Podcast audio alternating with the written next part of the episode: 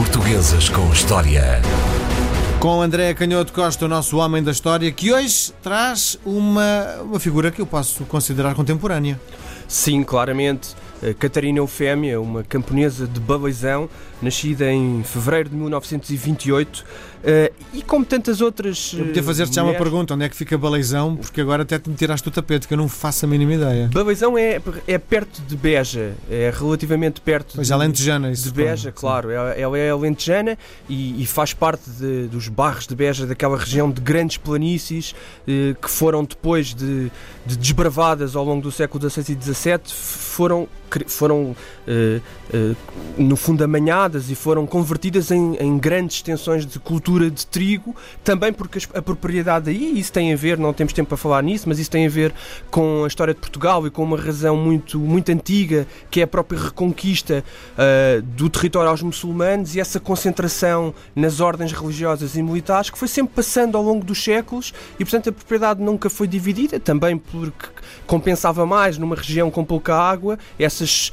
grandes culturas para, para que essas economias de escala pudessem depois render uh, o suficiente para, para os seus donos. E isso foi sempre um problema para aquelas populações uh, de grande pobreza, para quem não tinha a terra e o único sustento que tinha, se não queria emigrar, era trabalhar, sobretudo nos períodos de trabalho intenso da ceifa, fosse da fava ou, fosse do trigo, e trabalhavam, portanto, nesses eh, poucos meses do ano, às vezes nesses poucos dias do ano, porque a chuva também podia interromper os trabalhos e podia estragar ali um pouco o rendimento, e é daqui que parte todo o conflito que depois vai ter este desfecho trágico. Diz uma coisa, como é que uma camponesa eh, torna-se figura da história? Torna-se figura da história ao adotar uma, uma posição que não era comum. E isso também nos remete para um, algo muito interessante, que é um tema de sempre discutido pelos historiadores, pelos políticos, pelos filósofos, e que, e que tem a ver com uh, a virtude, e já os gregos debatiam isto, o que é que faz, o que é que distingue uh, alguém, se é a educação, seja uma educação mais escolar ou uma educação mais religiosa ou moral, ou se é de facto esta capacidade de, de ser exemplo e de tomar.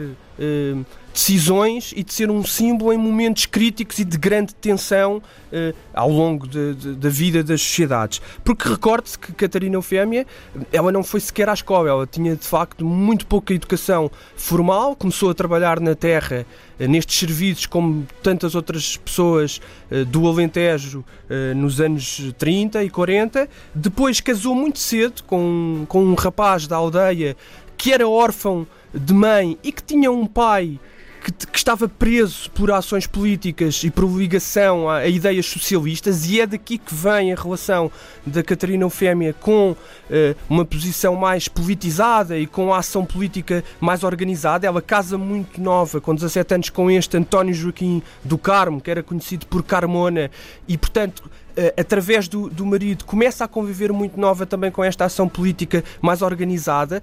Eles vão viver para o Barreiro.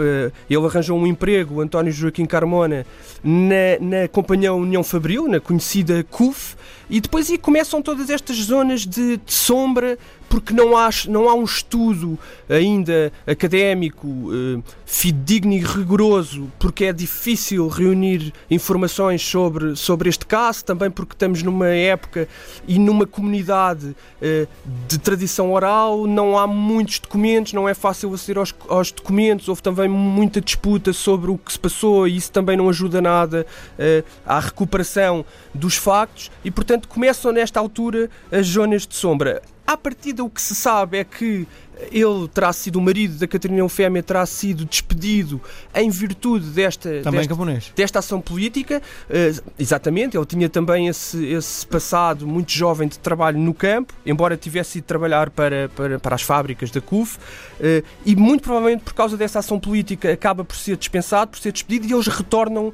então a Baleizão.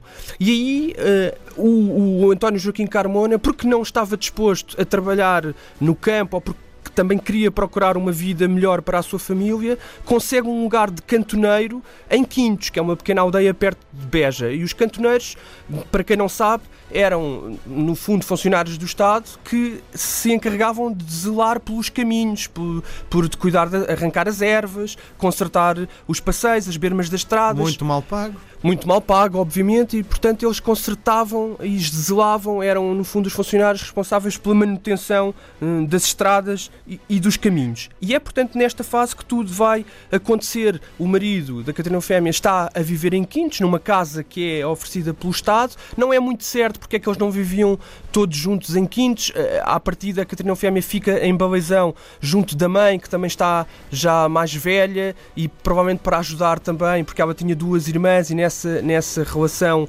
com, com a casa da, su, da sua origem também para dar esse, esse, contributo. A verdade é que ela está a viver em Baleizão quando o marido está a viver em Quintos e decide regressar ao trabalho, porque quando ela tinha vivido no Barreiro, tinha, tinha vivido uma fase de, de doméstica em que estava em casa, porque o, o, salário do marido era suficiente para, para viverem uh, só com no Barreiro que se calhar ela ganhou consciência política É também, muito não? É? provável que sim, é muito provável que essa relação de facto aí se tenha estreitado. Depois é que começa aí essa disputa pela memória e há até livros que foram publicados em que aparece uma Catarina Eufémia que recusa a politização, que não, que não acompanha esse compromisso mais formal do marido. E a tua opinião como historiador?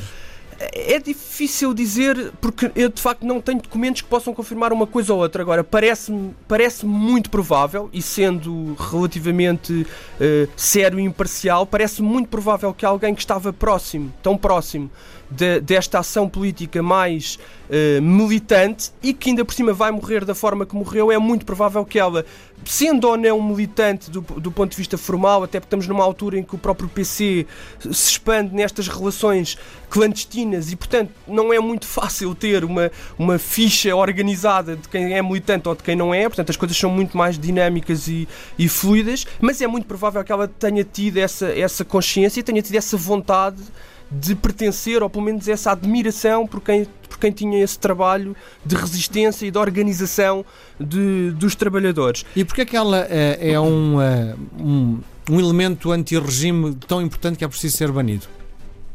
Precisamente porque, eh, como eu estava a dizer há pouco, a, a morte dela é uma morte que acontece precisamente num, num dos pontos mais sensíveis do, do Estado Novo nos anos 50, que é precisamente a consciência de, de, da força de trabalho das pessoas, do conjunto de trabalhadores, fosse mais a sul, mas também mais a norte, tanto nas fábricas como nos campos, que trabalhavam por condições uh, muito, muito mal remuneradas, em condições abaixo da sobrevivência, e isso era. Mas ela era uma anónima. E isso era de alguma maneira. Ela era, um, era uma anónima, mas a partir do momento em que, em que morre uh, assassinada, há o perigo dela se tornar uma bandeira. E aí, de facto, o PC também uh, utiliza, e, e nós podemos dizer compreensivelmente, essa morte trágica para tentar fazer passar a, a mensagem, porque uh, uh, uh, o dia em que tudo acontece é um, é um dia.